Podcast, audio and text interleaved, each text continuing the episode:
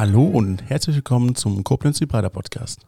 Heute Gast bei mir ist Raphael Stenzorn. Er hat im Alter von acht Jahren schon sein erstes Startup gegründet und ist jetzt 34 Jahre alt und hat mittlerweile sechs Unternehmen. Hallo Raphael. Ja, äh, hallo, sind wir schon dran? Ja, ja, es ist, hat schon angefangen. Ich meine, deswegen drücken wir die Aufnahmetaste. Hervorragend. Lieber Dennis, danke, dass ich da sein darf. Sehr schön. Ähm, sag mal, du hast mit acht Jahren schon dein erstes Startup gegründet. Ich verstehe nicht, was du damit sagen willst. Acht Jahren? Mit acht Jahren habe ich mit Power Rangers Figuren gespielt.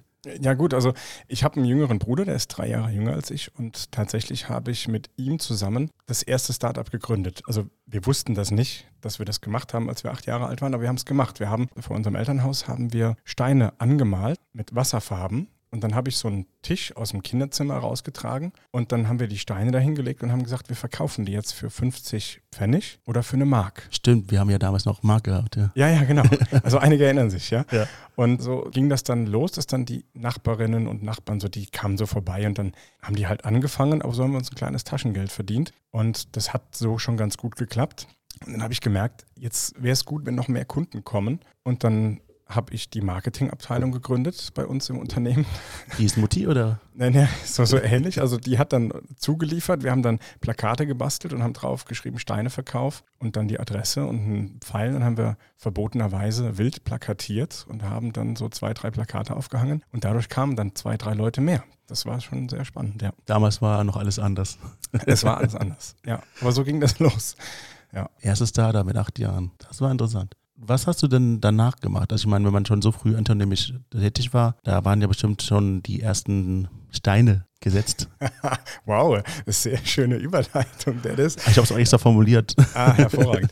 äh, du, unternehmerisch ging dann erstmal gar nicht viel, glaube ich, sondern dann habe ich zum Glück auch die Dinge gemacht, die man halt als Kind und Jugendlicher macht. Doch so eine kleine Wendung gab es, als ich elf war, da habe ich so ein ja, Mikrofon geschenkt bekommen von meinem Dad. Okay. Und das war bei so einem PC dabei und dann da konnte er nichts mit anfangen, er brauchte das nicht. Und dann hat er gesagt, hier Kinder, könnt ihr mitspielen. Und ich habe dann in meinem Kinder-Jugendzimmer mit diesem Mikrofon gestanden und habe dann ja vor Leuten gesprochen, moderiert und habe mir dann vorgestellt, ich stehe vor 200.000 Menschen und erzähle denen was und die sind happy und sind froh und habe kleine Radiosendungen in meinem Jugendzimmer produziert und habe so getan, als wäre ich der Radiosprecher. Hast du auch gesungen? Nein, gesungen habe ich nicht. Ist eine gute Nachricht und ich werde auch heute nicht singen, also an alle Nee, nee, Hörerinnen nee. und Hörer. Ihr könnt dranbleiben. Also hast du schon sehr früh angefangen, dich mit Audiotechnik auseinanderzusetzen. Ja, das war total cool. Ich habe die Jingles mitgeschnitten vom Radiosender und habe dann so getan, als hätte ich eine eigene Radiosendung. Habe also das Wetter gemacht. Mit den zu Kas Hause. damals war es, das war bestimmt ein Kassettenrekorder, oder? Tatsächlich ja, wirklich. Ja. Ja. Ich kenne noch, damals hatten wir so äh, Kassettenrekorder, wo das Mikro noch mit dran war, an so einer Kurdel und dann konnte Ja. man das aufnehmen. ja, genau. Ja, so eins war das auch? Oder Nee, das? so eins war es nicht. Das war ein bisschen professioneller, so vom, das war kein Kinderspielzeug eigentlich, sondern wirklich, da konnte man früher schon den Text einsprechen und dann wurde das vom PC schon erkannt, was man da sagt und dann wurde das geschrieben. Das ist für uns heute ganz normal ja. und funktioniert ja heute auch. Damals war das noch anders. da hat das noch nicht so gut funktioniert. Also eine Transkription schon Ja. damals. Ja. Heute haben wir eine App dafür. Ja, genau. Was ist danach passiert? Ja, irgendwann macht man halt eine Ausbildung, ne? Oder wird von seinen Eltern gefragt, was willst du mal werden? Und dann sagt man natürlich, wenn man ein Mikrofon hat, ich will irgendwas mit dem Mikrofon machen. Okay. Und dann sagen die Eltern einen Satz, den kennen wir vielleicht alle oder können uns denken, wie der lautet. Na, mach doch erstmal etwas, Was Geld bringt. Ah, genau, was Geld bringt, was Vernünftiges, was Anständiges. Ja. Und dann bin ich Heilerziehungspfleger geworden. Hab also Oh nichts nein, mit einem Heilerziehungspfleger. Ja, ich Okay. habe also Menschen mit Behinderung betreut. Das ist eine ganz wichtige Aufgabe. Das stimmt. Ja. Auch, hat mich auch teilweise an die Grenzen gebracht, hat mich auch über Grenzen gebracht. Also finde ich auch sehr spannend. Und habe die Ausbildung sehr genossen Okay. und habe aber nebenbei schon das nächste Unternehmen gegründet. Während du schon die Ausbildung gemacht hast oder nachdem Ja. du die fertig hattest? Nee, nee, währenddessen. Okay. Währenddessen. Das war so eine, eine rollende Disco, könnte man sagen. Das hatte dann wieder was mit einem Mikrofon zu tun. Gibt es die heute noch? Die gibt es quasi heute noch, ja. Also in der Garage wahrscheinlich noch. Naja, also so jetzt nicht. Also es hat sich schon ein bisschen was getan und ich Ja. glaube, ob es jetzt noch Technik von damals gibt, ich glaube, davon gibt es nichts mehr. also hat sich das auch entwickelt. Ja, klar. Was ist denn das für ein Konzept gewesen? Was hast denn du gemacht währenddessen? Also ich habe quasi eine rollende Disco auch gekauft. Mit 18 Jahren war das. Bin, Also mein 18. Geburtstag war ein Sonntag. Bin dann montags aufs Amt und habe mein Unternehmen gegründet. Warum machst du sowas?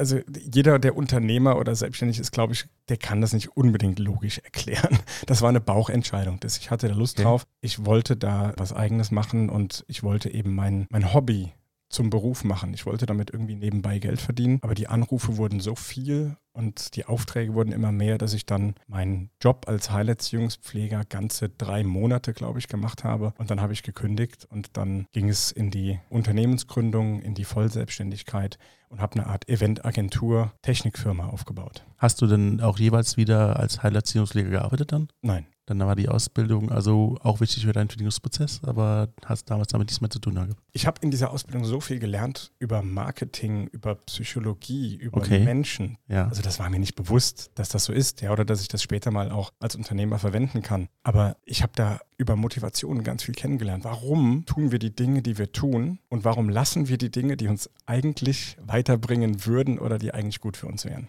Im Grunde erfüll deine Träume und versuch nicht nur davon zu träumen. Ja, also wenn wir eben im, im Vorgespräch, äh, haben wir noch nicht aufgezeichnet, da Nee. äh, hatten wir so diesen Zwei-Wort-Satz, einfach machen. Richtig. Den haben wir gesagt. Einfach machen und je nachdem, wie man es halt betont, heißt es einfach machen oder einfach machen. Und in dem Fall war das noch einfach machen. Es gibt nichts Gutes, es sei denn, man tut es. Ja. Gibt's ja auch. Haben wir hier so ein Phrasenschwein, dass wir was reinwerfen können? Ne? Ja, tatsächlich. Das ist diese Superman-Figur, die. Ah, Das lief also sehr gut. Und du konntest davon leben schon als 18-Jähriger? Bist du davon ausgezogen absolut oder wie ist das passiert? Nicht, nein. Nee? okay, das war eine Stimmungs. Das, absolut nicht. Ich habe mich ja nicht selbstständig gemacht des Geldes wegen, ja.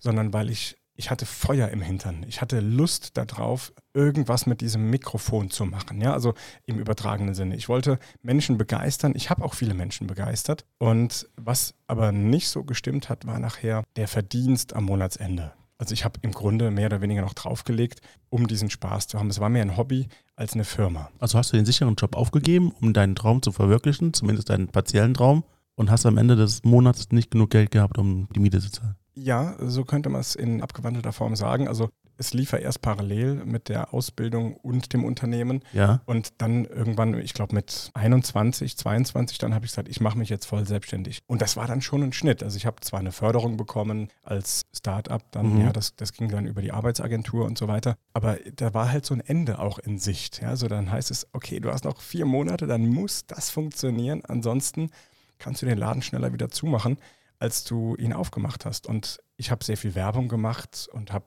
Anzeigen geschaltet und alles Mögliche. Und es ist dann doch sehr frustrierend, wenn du diese Werbeanzeige schaltest und du weißt, die kommt am Mittwoch in der Zeitung, die ist vorne drauf und du bist aufgeregt. Ich habe ein Hemd angezogen und dann, dann ins Büro gesetzt und dann habe ich dieses schwarze Telefon angeguckt und dachte, okay, jetzt ist das verteilt worden. Es ist 8 Uhr, jetzt gleich klingelt dieses Telefon und was hat dieses Telefon gemacht? Es hat geklingelt, ein einziges Mal. Es hat nicht, nicht ein einziges Mal geklingelt. Okay. Es kam kein Anruf rein. Da dachte ich, naja gut, einmal ist kein Mal. Du hast ja jetzt so ein Abo gebucht für die Anzeigen. Das wird schon noch kommen beim nächsten Mal, also nächste Woche.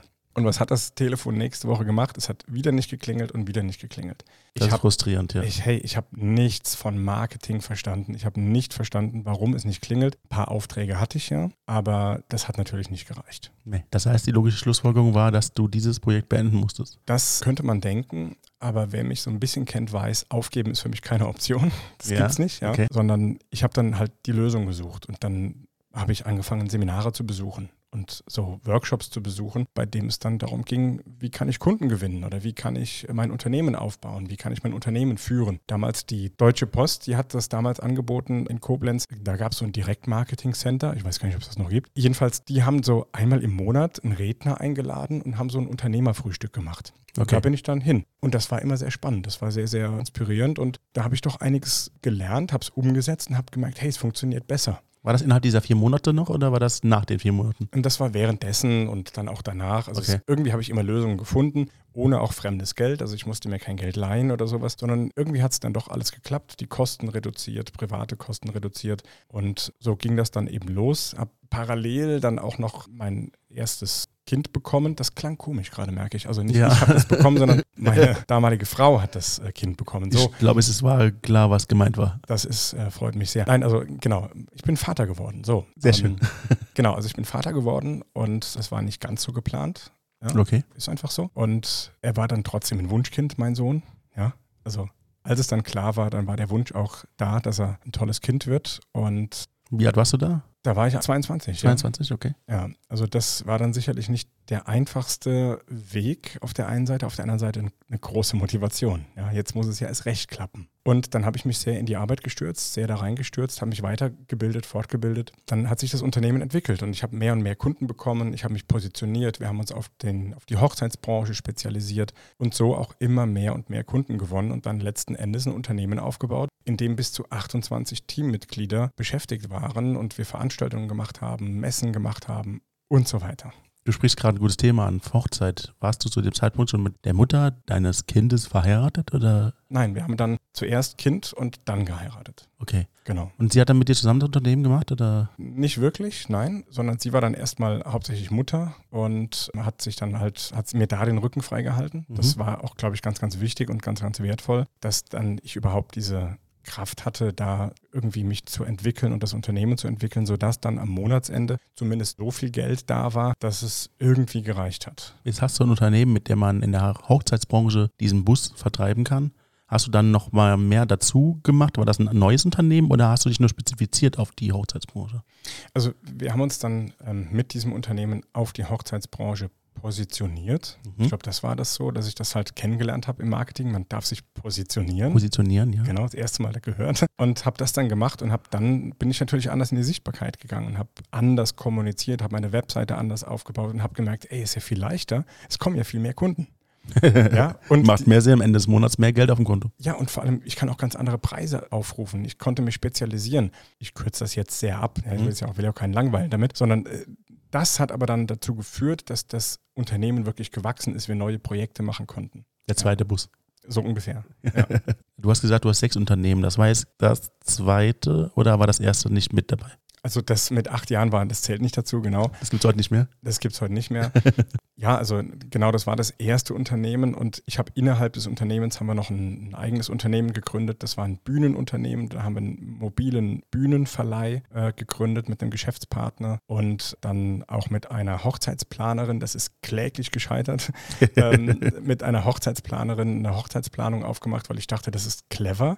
Ich habe viele Brautpaare und könnte ja jetzt dann eine eigene eigene Nebenfirma machen, in der ich selbst gar nicht arbeite. Aber da würde jemand mit denen dann noch die Hochzeit planen und, und so weiter. Und das hat aber mit der Geschäftspartnerin einfach nicht gepasst. Und die ist von heute auf morgen ausgewandert, auch in ein anderes Land. Gab es die Gründe, die mit dir zu tun haben? Das wüsste ich gerne, das kann ich ja nicht beantworten.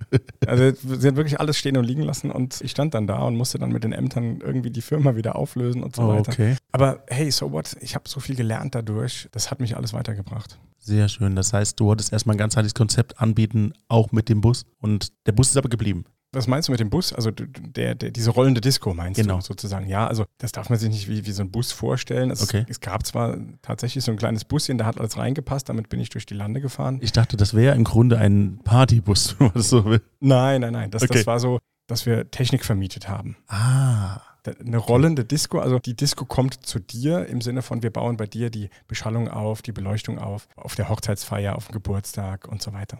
Ich nehme mir gerade vor, dass es so eine Kiste gibt, wo du einen Knopf drückst und auf einmal kommt die Disco da raus. ja, sowas gibt es ja in den größeren Städten, kann man so einen Partybus mieten. Ja. Nee, das war damit nicht gemeint. Nachdem du gezwungen warst, die Firma wieder aufzulösen, was war denn danach dein Weg? Ja, also ich habe dann mich auch weitergebildet und habe dann irgendwann das Thema Persönlichkeitsentwicklung kennengelernt. Und ich glaube, dann habe ich im Unternehmen noch viel mehr umgesetzt, noch viel mehr richtig gemacht und die ganzen Fehler, die ich gemacht habe, dann verbessert. Ich habe mich verbessert und was wirklich so eine Schlüsselszene ist, dass ich vom Selbstständigen zum Unternehmer geworden bin. Das war dann irgendwo so der Punkt, dass ich gemerkt habe, ich habe mir mit meiner Firma zwar meinen Traum erfüllt, ich kann mein Hobby zum Beruf machen, aber es war dann doch so, dass ich so viel gearbeitet habe, dass ich quasi Sklave meines eigenen Unternehmens war. Was ist der Unterschied zwischen Selbstständiger und Unternehmer? Also ich glaube, da könnte man ein Buch drüber schreiben oder noch 17 Podcast-Folgen machen, aber um es ganz kurz zu machen, würde ich sagen, der Selbstständige ist derjenige, der im Unternehmen arbeitet und der Unternehmer, der arbeitet mehr am Unternehmen und schafft für andere die Rahmenbedingungen, dass die genug Arbeit haben und er entwickelt das Unternehmen. So das heißt, der Unternehmer jetzt. hat selbst Angestellte, die für ihn arbeiten, um das Unternehmen weiterzuführen. Genau. Diese ganz klassische Srilecki-Geschichte. Ja. Okay, das Unternehmen, was war das für ein Unternehmen? Also das war erstmal noch die Eventfirma, dann haben wir damit ja auch Messen äh, gemacht und so weiter. Und irgendwann kam auf einer solchen Messe ein Hotel auf mich zu und sagte, hör mal, Raphael, bei dir im Unternehmen, deine Kunden lieben dich, deine Mitarbeiter lieben dich, ihr habt eine interne Kommunikation, die ist klasse und es sieht so leicht und so toll aus. Das ist bei uns komplett anders im Hotel. Kannst du nicht bei uns mal so eine Mitarbeiterschulung machen? Der kam einfach so auf dich zu und hat gesehen und gemeint, Genau, das war die Geschäftsführerin von einem Hotel. Die war unser Standnachbar auf so ja. einer Messe. Und dann äh, sagte ich, ich habe noch nie für Mitarbeiter ein Seminar oder einen Vortrag gehalten. Das mache ich. Und was, wie hast du dich dabei gefühlt, als sie dich gefragt hat? Also ich war überrumpelt und habe erst viel später realisiert, boah krass, das ist irgendwie voll die Ehre, dass die mich das fragt. Weil da war ich 27, 28 vielleicht. Ja? Und ja, doch, so 28. Und das war so die Zeit, dachte ich, äh, cool irgendwie, das ist eine Ehre. Wie kann, ich, wie kann, ich, mir vorstellen? Bist du dann nach Hause gegangen und hast dann dich an den Tisch gesetzt und gedacht, ach ja, wie mache ich das jetzt? Ein Konzept ausgearbeitet, was du denen erzählen möchtest oder wie du das, du hast gedacht, ach komm, ich kann den sowieso, also. Ja, also wir haben schon, erstmal wir haben, haben wir einen Termin ausgemacht, wann dieser Workshop stattfindet und kennst du Menschen, die haben früher ihre Hausaufgaben immer im Bus gemacht morgens? Das war ich, ja. Ja, ich auch. Und ich habe den Workshop am Abend vor dem Workshop vorbereitet. Ist so auf den letzten Drücker, das ist. Äh, Manchmal sogar im Unterricht selbst, bevor man drankommt, um dann an die Tafel zu gehen. So, ganz genau, ganz genau. Also ich habe es wirklich ganz, ganz kurzfristig gemacht und, und vorbereitet und habe am nächsten Tag dann einen Vier-Stunden-Workshop mit Mitarbeitern gehalten. ich war der Jüngste im Raum, das kommt dann auch noch dazu. Ein Talent. Und das war so cool, dass die Chefin mich direkt nochmal gebucht hat für ein halbes Jahr später. Und ein Jahr später ist das Hotel, was vorher relativ viele negative ähm, Bewertungen bekommen hat von Kunden, also auch öffentlich im, im, Internet, ist dann ein Jahr später als eines der Top-Tagungshotels ausgezeichnet worden. Und das war sehr, sehr spannend, dieses Ergebnis zu sehen und auch die Rückmeldung zu bekommen, was sich in dem Unternehmen alles verändert hat durch meinen doch so sehr inspirierenden Vortrag. Und das hat so viel Spaß gemacht, dass ich da immer mehr von gemacht habe. Die Frage ist, wie hast du dich dabei verändert? Ich habe da erst realisiert, was ich alles früher falsch gemacht habe, was ich dann transformiert habe, was ich mittlerweile richtig mache und dass ich all das, was ich mal irgendwo gehört habe, das ganze Wissen, was ich auf den Seminaren, Workshops, Coachings und so weiter bekommen habe, dass ich das ja nicht nur anwende, sondern dass ich auch noch in der Lage bin, das anderen so gut beizubringen, dass die ihre Ergebnisse verbessern können. Also bist du jetzt ein Mensch, der anderen Leuten sagt, wie man sein Unternehmen besser führen kann? In das, dem Moment, also an dem Punkt. Ich würde sagen, dass ganz viele Menschen die PS bereits unter der Haube haben. P was? PS. Und dass sie ganz oft auf der Autobahn fahren ja. mit 130, vielleicht sogar mit 180, aber im dritten Gang. So, und das heißt, der Motor ist am Jaulen, es ist, der Motor ist heiß und es ist auch sehr, sehr anstrengend irgendwann und vielleicht geht es sogar schief. Das Auto muss stehen bleiben, weil es einfach überhitzt und so weiter. Und ich würde mich jetzt eher so sehen, dass ich es schaffe, andere Menschen als Zündkerze zu begleiten, dass die PS, die noch nicht gezündet sind,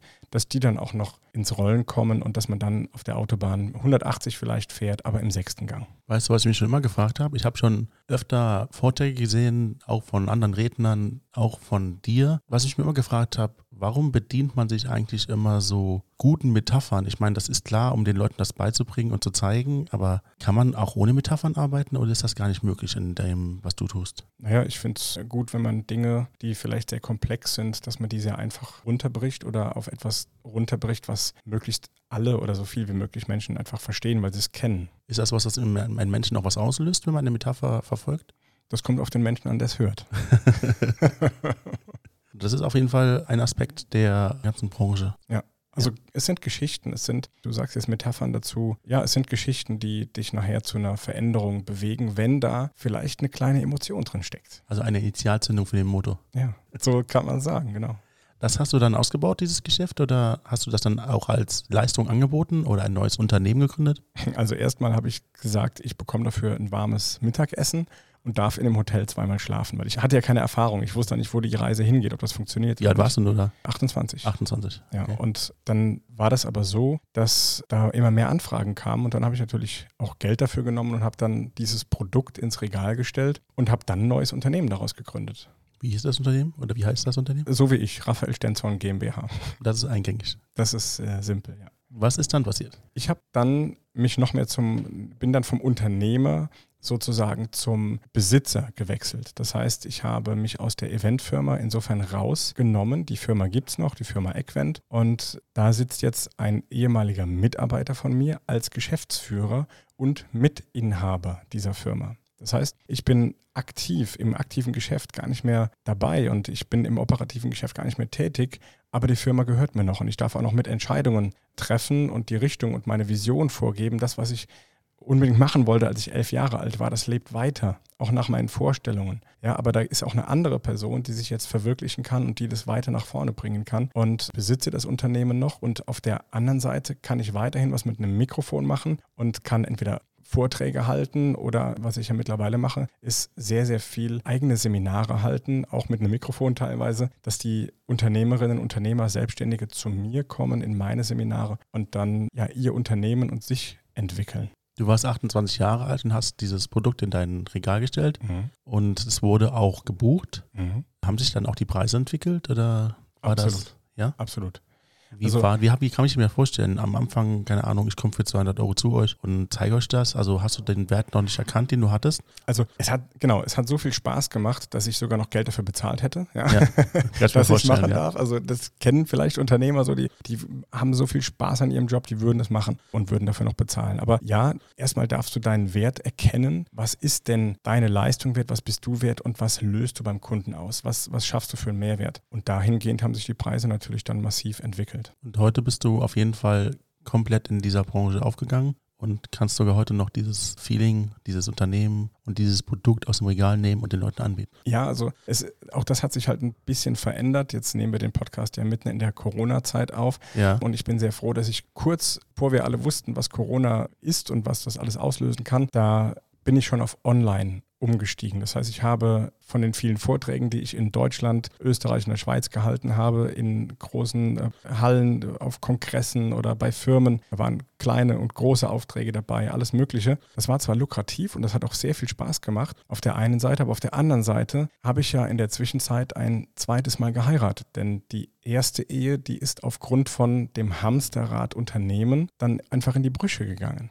Und ich habe meinen Sohn nicht aufwachsen sehen. Ja, wir haben die letzten Minuten nicht über meine Familie gesprochen, das, sondern sehr viel über das Unternehmen. Und genau, genau. so war die Zeit. Und dann habe ich eben ein zweites Mal geheiratet und habe jetzt mittlerweile noch zwei Töchter, Ellie und Leni. Und der Jason, der ist jetzt eben 13 und die beiden Mädels sind ein und zwei Jahre alt. Jetzt habe ich dann, als es soweit war, zweite Familie gründen, da habe ich gesagt, ich möchte das nicht nochmal machen, diesen Fehler. Ich möchte die Familienzeit haben und habe dann entschieden, ich werde ganz viel von zu Hause aus arbeiten. Die Leute kommen zu mir und nicht mehr ich fahre in die Halle und stehe auf einer Bühne vor Menschen, die mir zuhören sollen, sondern ich mache es so, dass die Leute zu mir kommen und da sitzen nur noch Leute, die mir zuhören wollen. Das ist es.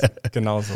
Also hast du vor kurzem entschieden, das Familiäre ins Zentrum zu stellen? Absolut. Ich, also ins Zentrum, ich sag mal, lieber in die Waagschale mitzuwerfen, dass das eine ausgeglichene Waage ist. Wenn du sagst, das eine Kind ist ein Jahr alt, dann ist es quasi mit der Geburt des dritten Kindes die Entscheidung getroffen worden. Die habe ich ja quasi entschieden, als die erste gerade unterwegs war. Ja. Erste Tochter. Ja. Mhm. Genau. Genau. Hast du heute noch Kontakt zu dem anderen Sohn? Absolut. Ja? Genau, also Jason und ich, wir sehen uns, oder und die Familie natürlich, wir sehen uns alle zwei Wochenenden. Da ist er okay. bei uns. Und wie man halt mit 13 ist, dann ist auch mal ein Wochenende dabei. Dann sagt er, du, ich will mich da mit Kumpels treffen. Dann ist er mal ein Wochenende nicht da, aber das entscheidet er jedes Mal aufs Neue. Und ansonsten haben wir doch zum Glück sehr viel schöne auch Familienzeit. Er liebt die kleinen beiden also wenn man es ja ganz krass sagt, Halbschwestern, aber so sagen wir das jetzt nicht äh, mhm. bei uns, sondern das sind seine Schwestern und er ist der Bruder. Und wenn der ankommt, dann ist großes Umarmen und Blödsinn machen und die fallen im Wohnzimmer fast übereinander her und die haben einfach sehr, sehr viel Spaß miteinander. Was ihr nicht sehen könnt, ist, dass das Lächeln, das er gerade in den Tag legt, viel schöner ist als das von der Mona Lisa. du bist ein Kerl. ist ja die Wahrheit. Was soll ich denn da verheimlichen? Danke. Das heißt, wir sind jetzt quasi im Jetzt angekommen mhm. und können uns auch mit dem jetzt beschäftigen. Was machst du heute?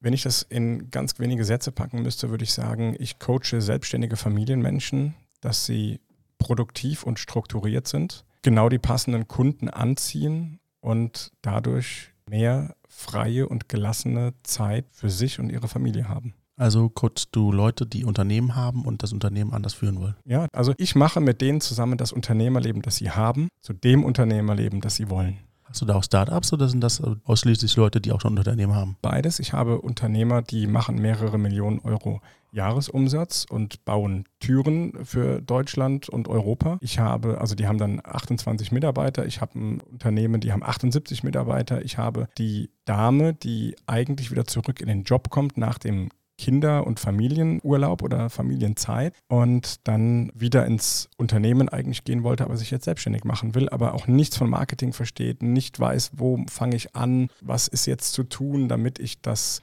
Hobby, was ich vielleicht habe, auch wirklich zum lukrativen Beruf machen kann. Also ich habe da wirklich alles Mögliche dabei und mit solchen Menschen arbeite ich jetzt und darf die ganzen Fehler, die ich mal gemacht habe, davor darf ich die bewahren.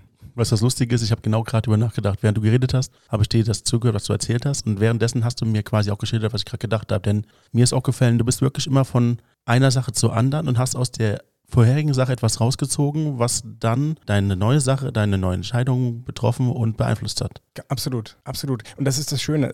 Ich erzähle nichts aus irgendwelcher Theorie oder weil ich es in einem Buch gelesen habe, sondern ich habe es in einem Buch gelesen, habe es gemacht, teilweise jahrelang und habe es vielleicht noch optimiert und verändert und auf meine Art und Weise gemacht und habe dadurch was Eigenes geschaffen, was Neues geschaffen. Ich sage dazu, das ist die Business Life Changer Methode. Ich habe eine eigene Methode entwickelt daraus. Du kannst es vorstellen wie ein Baum mhm. und der Baum, das sind vier Stufen. Wir haben den Stamm, das ist die Positionierung. Ich beziehe eine gewisse Position. Ich habe die Baumkrone, das ist die Sichtbarkeit, weil die sieht man ja schon von weitem. Und ich habe die Früchte und die Früchte sind für mich die zeitliche und finanzielle Freiheit. Jetzt haben wir aber eine Sache vergessen. Und das ist das, was wir auch beim Baum einfach nicht sehen. Das sind die Wurzeln. Und das ist die selbstbewusste und selbstbestimmte Unternehmerpersönlichkeit. Wir lächeln übrigens beide, weil uns auffällt, dass er wieder eine Metapher benutzt. Ah. Aber das ist wichtig. Also, um Sachen zu verstehen, um komplexe Strukturen zu erkennen, ist es wichtig, das haben wir auch eben gehört, um das zu verstehen, Metaphern zu benutzen. Genau. So haben wir jetzt also festgestellt, dass du heute auch wieder einen anderen Unternehmenszweck verfolgst, der sich im Zentrum der Familie befindet. Und daraus hinaus schaffst du es dann auch mehr Familienzeit zu haben. Absolut, ja. Wie fühlst du dich mit den neuen Gegebenheiten? Die sind ja im Grunde angepasst auf Corona. Spannend ist, dass ich vorher ja die Entscheidung getroffen habe, ich will ganz viel von zu Hause aus arbeiten. Und das Einzige, was sich durch Corona verändert hat, ist, dass ich die Live-Seminare bei mir auf der Mühle also ich wohne mit meiner ähm, Frau und mit meinen Kindern im Wald in einer urigen Mühle und da gibt es einen Eventraum und da kommen die Selbstständigen und die Unternehmer hin, also meine Mentees und da machen wir die Seminare. Die darf ich halt momentan nicht veranstalten. Das ist alles. Ansonsten äh, gibt es das komplette Online-Coaching und, und Mentoring. Das kann alles stattfinden und total flexibel stattfinden. Auch da arbeite ich mit einem Mikrofon, ja, vor einem Rechner und ich habe jeden Tag mit meinen Mentees zu tun und bekomme dann, und das ist das, was ich so liebe, die SMS und die WhatsApp, hey, ich habe habe wieder äh, meinen Umsatz steigern können, ich habe das Wochenende frei. Meine Frau hat jetzt gesagt, hey Schatz, du bist wieder zu Hause, wenn du zu Hause bist, einfach weil sich der Fokus verändert, weil die Wurzeln, von denen wir eben gesprochen haben, die Wurzeln, die Unternehmerpersönlichkeit, die Prioritäten werden anders gesetzt. Man kann vielleicht mit einem besseren Gefühl verkaufen, man kann sich besser, man kann besser Nein sagen, man kann besser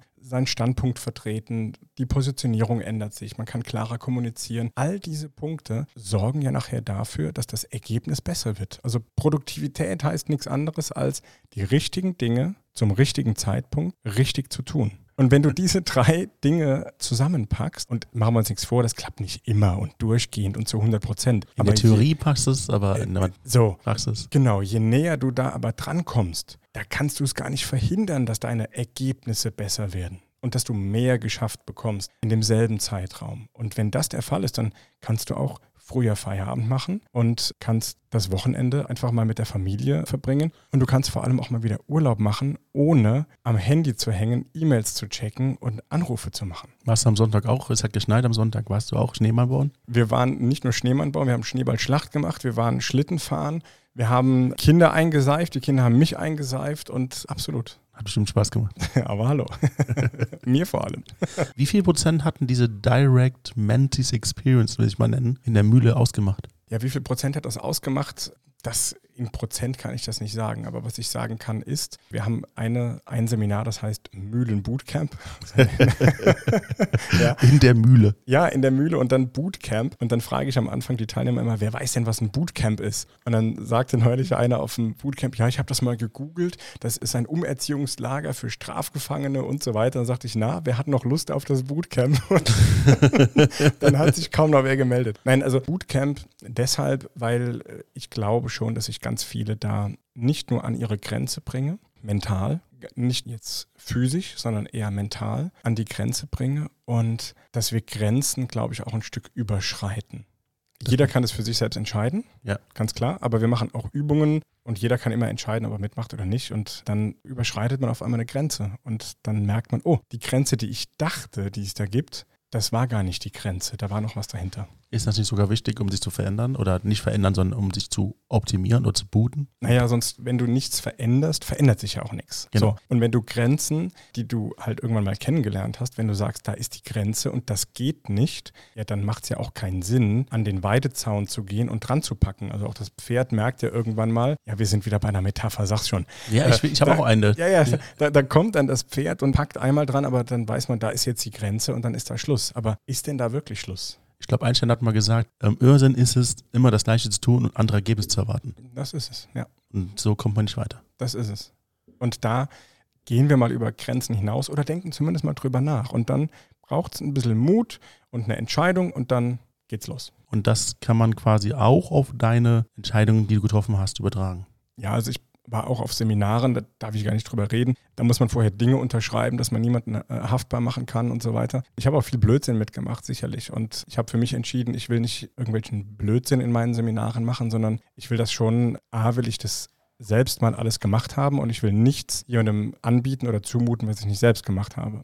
Ja, sondern immer aus der Erfahrung und nicht aus einer Theorie. Und ich habe für mich die Elemente rausgenommen, die ich persönlich für am wirkungsvollsten empfinde. Und ich bin einfach happy und stolz und auch froh, dass ich so viele tolle Ergebnisse hervorbringen konnte, dass zwei Schwestern, die ein, ein Bastelgeschäft haben äh, oder ein Bastelbusiness haben, dass die anfangen können, ihre Arbeitszeiten zu kürzen und können sagen, ich gehe nur noch 25 Prozent oder ich kündige jetzt sogar in drei Monaten komplett und ich kann meinen absoluten, mein Hobby kann ich zum Beruf machen. Und wiederum andere, die sagen können, hey, ich habe mir vorher 70 Stunden die Woche als Handwerker habe ich da geplackt wie verrückt, habe mir 2000 Euro ausgezahlt oder 1800 Euro ausgezahlt am Monatsende und habe jetzt endlich mal einen Unternehmerlohn, der angemessen ist und ich kann mir mal meine 6.000 oder 7.000 Euro netto auszahlen. Jetzt kommt so meine Lieblingsfrage, die ich immer stelle. Hört Persönlichkeitsentwicklung eigentlich irgendwann auf? Ja, absolut. Wie meinst du das? Also Persönlichkeitsentwicklung endet in dem Moment, wo das Leben für dich vorbei ist. Das heißt der Tod oder kann das auch schon sein, wer man lebt? Also, das ist eine sehr gute Frage, Dennis. Das ist wirklich eine gute Frage. Bei anderen fängt Persönlichkeitsentwicklung gar nicht erst an. Jetzt wird es interessant. Ja, ich denke schon. Denn wenn ich sage, dass es bei einigen gar nicht erst anfängt, dann meine ich das natürlich nicht ganz so, weil Persönlichkeitsentwicklung passiert, ob wir wollen oder nicht. Genauso wie die Zeit weiterhin verrinnt, ob wir wollen oder nicht. Wir können es nicht anhalten. Aber die Frage ist, sobald du dir mal bewusst gemacht hast, dass deine Persönlichkeitsentwicklung ein Prozess ist, den du auch beeinflussen kannst, aktiv beeinflussen kannst, ich glaube, dann hört es nie auf. Dann hört es wirklich erst mit dem Tod auf. Und ich würde jetzt mal behaupten, wenn du mal damit angefangen hast und dann das Geheimnis erkannt hast, dass du viel mehr Schöpfer sein kannst, als du dachtest vorher, dass du viel aktiver statt reaktiver sein kannst, dann willst du gar nicht aufhören. Das eigentliche Thema Persönlichkeitsentwicklung ist ein sehr komplexes Thema. Aber was muss man machen, um seine Persönlichkeit zu entwickeln und was muss man beachten, damit man damit anfangen kann? Ich glaube, erstmal verstehen, dass man Verantwortung übernimmt. Verantwortung wofür? Für sich selbst, für sein Handeln, für sein Denken und zu erkennen, dass, jetzt schau dich mal gerade um, wo, wo sprichst du rein? Das ist ein Mikrofon, wir haben Kopfhörer an, da steht ein Mischpult mit vielen bunten Knöpfen drauf. Und wenn wir uns bewusst machen und klar machen, das war mal irgendwann ein Gedanke. Das hat mal irgendwer nur in seinem Kopf gehabt oder gedacht, entwickelt. Und jetzt steht es halt da. Du kannst ja anfassen, du kannst ja lauter, leiser machen, kannst Knöpfe drücken und das kommt Musik und so weiter. Das ist irgendwann mal ein Gedanke gewesen und das ist dann umgesetzt worden. Das gilt es erstmal zu verstehen. Und wenn du mich jetzt fragst, wie geht Persönlichkeitsentwicklung wie lang ist der Podcast? Wie lange können wir machen? Wie viele Tage haben wir Zeit? Also das kommt immer darauf an, wo stehst du jetzt gerade. Aber das Erste, was ich sagen würde, ist Verantwortung übernehmen. Also muss man erstmal auf sich gucken, bevor man anfangen kann, sich selber und seine Entscheidungen zu, neu zu treffen und neu zu bewerten. Und vor allem erstmal, das kannst du jetzt gerne mitmachen, wenn du sagst, ich fange jetzt an mit Persönlichkeitsentwicklung, kannst du erstmal tief einatmen, tief, genau, tief wieder ausatmen und die Erwartungen senken. ich glaube, das, das kann man machen. Erstmal die Erwartungen senken, weil es wird erstmal frustrierend, es wird erstmal vielleicht sogar aufreibend, es wird vielleicht erstmal viel Widerstand kommen, weil wenn wir uns verändern, dann kommen wir an Grenzen. Wir haben ja vorher gedacht, es geht nicht anders. Und dann kommt da jemand und sagt, mach doch so. Und dann sagst du, es geht bei mir nicht, weil. Und du hast Angst und du hast vielleicht sogar Existenzangst. Da kommt so viel zusammen. Du traust dich gar nicht da auf diese andere Seite der Mauer zu gehen. Das ist halt die Wachstumszone. Ja, da kommst du aber nur rein, wenn du durch die Angstzone durchgehst. Wir sprechen in Zonen. Wir sprechen in Zonen. Das ist ja wie eine Beziehung, die man beenden sollte, weil sie einem nicht gut tut, aber man möchte es nicht tun. Und andere Leute sagen, es ist doch einfach, mach's doch einfach. Und man selber steht in der Situation und denkt dann, es ist gar nicht so einfach. Also die Leute, die, der eigentliche Prozess ist einfach, aber die emotionale Verarbeitung, dass danach dann Schluss ist, dass man dann in Anführungsstrichen alleine ist, dass dann alles, was vorher war, anders wird als vorher. Weißt du, wenn du so eine kleine, wenn du so eine kleine Pflanze hast, die in einem Blumentopf eingepflanzt ist, ja. so, was macht die? Die wächst, du gießt die, die hat Sonne und alles Mögliche. Und jetzt kommt die irgendwann an ihre Grenzen. Da ist dieser Blumentopf. Was muss man jetzt machen, äh, damit die weiter wachsen kann? Umtopfen. Umtopfen in einen größeren Topf. Und jetzt machen wir das. Und jetzt kann man dann ganz leise sein. Wir haben die umgetopft und es wird wieder gegossen und es wird, die Sonne kommt wieder. Was passiert jetzt, wenn wir ganz leise sind und wirklich mal mit dem Ohr bis an die Pflanze drangehen?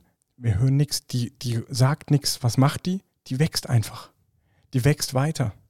Und wenn wir Menschen äh, in die Persönlichkeitsentwicklung gehen, dann ist das wie umtopfen. Wir kommen in einen größeren Topf und wir könnten jetzt wachsen, aber wir sagen, oh Gott, hier ist so viel Platz und wo soll das und wo ist der Halt? Ich muss mich erstmal orientieren und oh Gott, oh Gott, oh Gott, oh Gott, oh Gott. Das ist Persönlichkeitsentwicklung, die dann passiert und die uns Sorgen macht. Wir dürfen einfach, einfach mal wachsen. Keine Angst haben vor Keine dem, Angst was kommt. Genau. Also es ist gesunde Angst ist wichtig, aber nicht die Angst, die einen lähmt. Angst will uns ja beschützen. Genau. Angst ist ein Beschützer, aber Angst ist kein guter Berater. Sondern hör dir die Angst an und schreib vielleicht mal auf, was macht dir Angst, was ist der Gedanke, der dir Angst macht und dann schreib über diese ganzen Punkte, die dir Angst machen, schreib mal drüber, das ist deine Qualitätsabteilung. Wie in einem Unternehmen, das ist die Qualitätsabteilung. Die will dafür sorgen, dass die Qualität hochgehalten wird, dass, dass es mir nicht schlecht geht, dass wir keine Negativbewertung bekommen von außen im Unternehmen oder irgendwas Negatives passiert. Das will uns am Leben erhalten. Und dann ist Angst ein guter Berater, weil dann ist es mehr so der Hinweis, die Qualitätsabteilung eben. Du hast uns die faszinierende Geschichte erzählt, dass du schon mit acht Jahren dein erstes Unternehmen, dein erstes Startup gegründet hast. Ja, und dann äh, mit, mit elf habe ich ja das Mikrofon geschenkt bekommen und habe dann in meinem Kinder- und Jugendzimmer die ersten Radiosendungen moderiert. Und irgendwann ging es dann in die Ausbildung. Als du dann Heilerziehungspfleger gewesen bist, hast du drei Monate das nur ausgeübt, weil du schon währenddessen dein eigenes Unternehmen gegründet hast, dein zweites Unternehmen? Genau, das war die Mobildisco, also die Veranstaltungsfirma quasi, die nebenbei schon lief, ja. Und irgendwann hast du dann deinen Fokus geändert, hast dich dann auf die Hochzeitsbranche fokussiert. Oder wie hast du gesagt? Ja, positioniert. Positioniert. Also Positionierung gemacht und habe Weiterbildung gemacht und habe dann Marketing kennengelernt, ja. Genau durch diese Marketing-Weiterbildungen konntest du dich positionieren und es lief dann auch? Ich glaube, wir haben es so gut gemacht, dass das andere Unternehmen gemerkt haben, die dann gefragt haben, kannst du uns das nicht mal zeigen? Und das war dann dieses Hotel? Das war das Hotel. Und dann hattest du zuerst mal die Möglichkeit, das Produkt Coaching ins Regal zu stellen und den Leuten anzubieten. Genau, dann habe ich gesagt, naja, warum, es macht erstens macht es total Spaß, zweitens bringt es Ergebnisse für andere. Warum sollte ich nicht auch Geld damit verdienen? Und dann fingst du an, in die Unternehmen zu gehen, hast dafür Geld bekommen und gut verdient? Genau. Und viele Vorträge gehalten genau. in Kongressen und so weiter in Firmen, ja. Und nebenbei lief dann auch noch das Geschäft, was du vorher geführt hast, trotzdem weiter bis heute? Ganz genau, ja. Und da heute? Hab ich, da habe ich den, den, Geschäftsführer implementiert, habe also vom, bin vom Selbstständigen zum Unternehmer und jetzt zum Besitzer dort gewechselt und habe dann mein neues Hobby, was ich entdeckt habe, auch mit einem Mikrofon, habe dann jetzt das Unternehmen gegründet, mit dem ich jetzt unterwegs bin. Genau. Und nach äh, jede Menge Metaphern und, und äh, guten Ideen, vielen spannenden Geschichten sind wir heute an dem Punkt gekommen, dass du dir die Möglichkeit genommen hast, mehr Zeit mit der Familie zu verbringen und hast dein Unternehmen umstrukturiert. So ist es und dann arbeite ich eben sehr viel von zu Hause aus und kann zwischen den Coachings, die ich dann eben online mache, im 1 zu 1 über Videotelefonie, kann ich zwischen diesen Coachings mal eben raus, meine Kinder drücken, mit der Familie frühstücken, Abendessen und so weiter. All das, was vorher nicht denkbar war, das geht eben jetzt. Und im Schnee spielen und Schneemann bauen. Ganz genau. Und ja. die Schneeschlacht, die ist ganz wichtig. Ja, ja, ja. Gut, das ist eine sehr interessante Geschichte. Ich bin froh, dass du mir erzählt hast. Wir sind eigentlich am Ende unseres Podcasts. Mhm. Und am Ende des Podcasts frage ich meinen Gast immer, ob der den Hörern mit was auf den Weg geben will. Also wir haben so viele äh, Dinge besprochen. Ähm, schau mal, ob du vielleicht die Wurzeln nochmal so ein bisschen in den Blick nehmen möchtest und ob du aus einfach machen nicht vielleicht einfach machen machen möchtest. Ich hoffe, dass der Satz gut rüberkommt. Es hat auf jeden Fall, auf jeden Fall hat es grammatikalisch sehr interessant geklungen, aber er gab Sinn. Ja. ja. also es geht wirklich darum, nicht immer nur einfach machen, sondern sich gerne mal hinsetzen und dann mal zu fragen, wie kann ich es denn mir vielleicht in Zukunft einfach machen? Vielen Dank für diese perfekten Schlussworte. Vielen Dank, dass du heute da gewesen bist. Gerne. Es war mir eine Ehre. Danke, dass ich da sein durfte. und ich hoffe, dass wir uns bald wiedersehen. Ich hoffe auch. Alles Gute und vielen Dank. Alles Gute.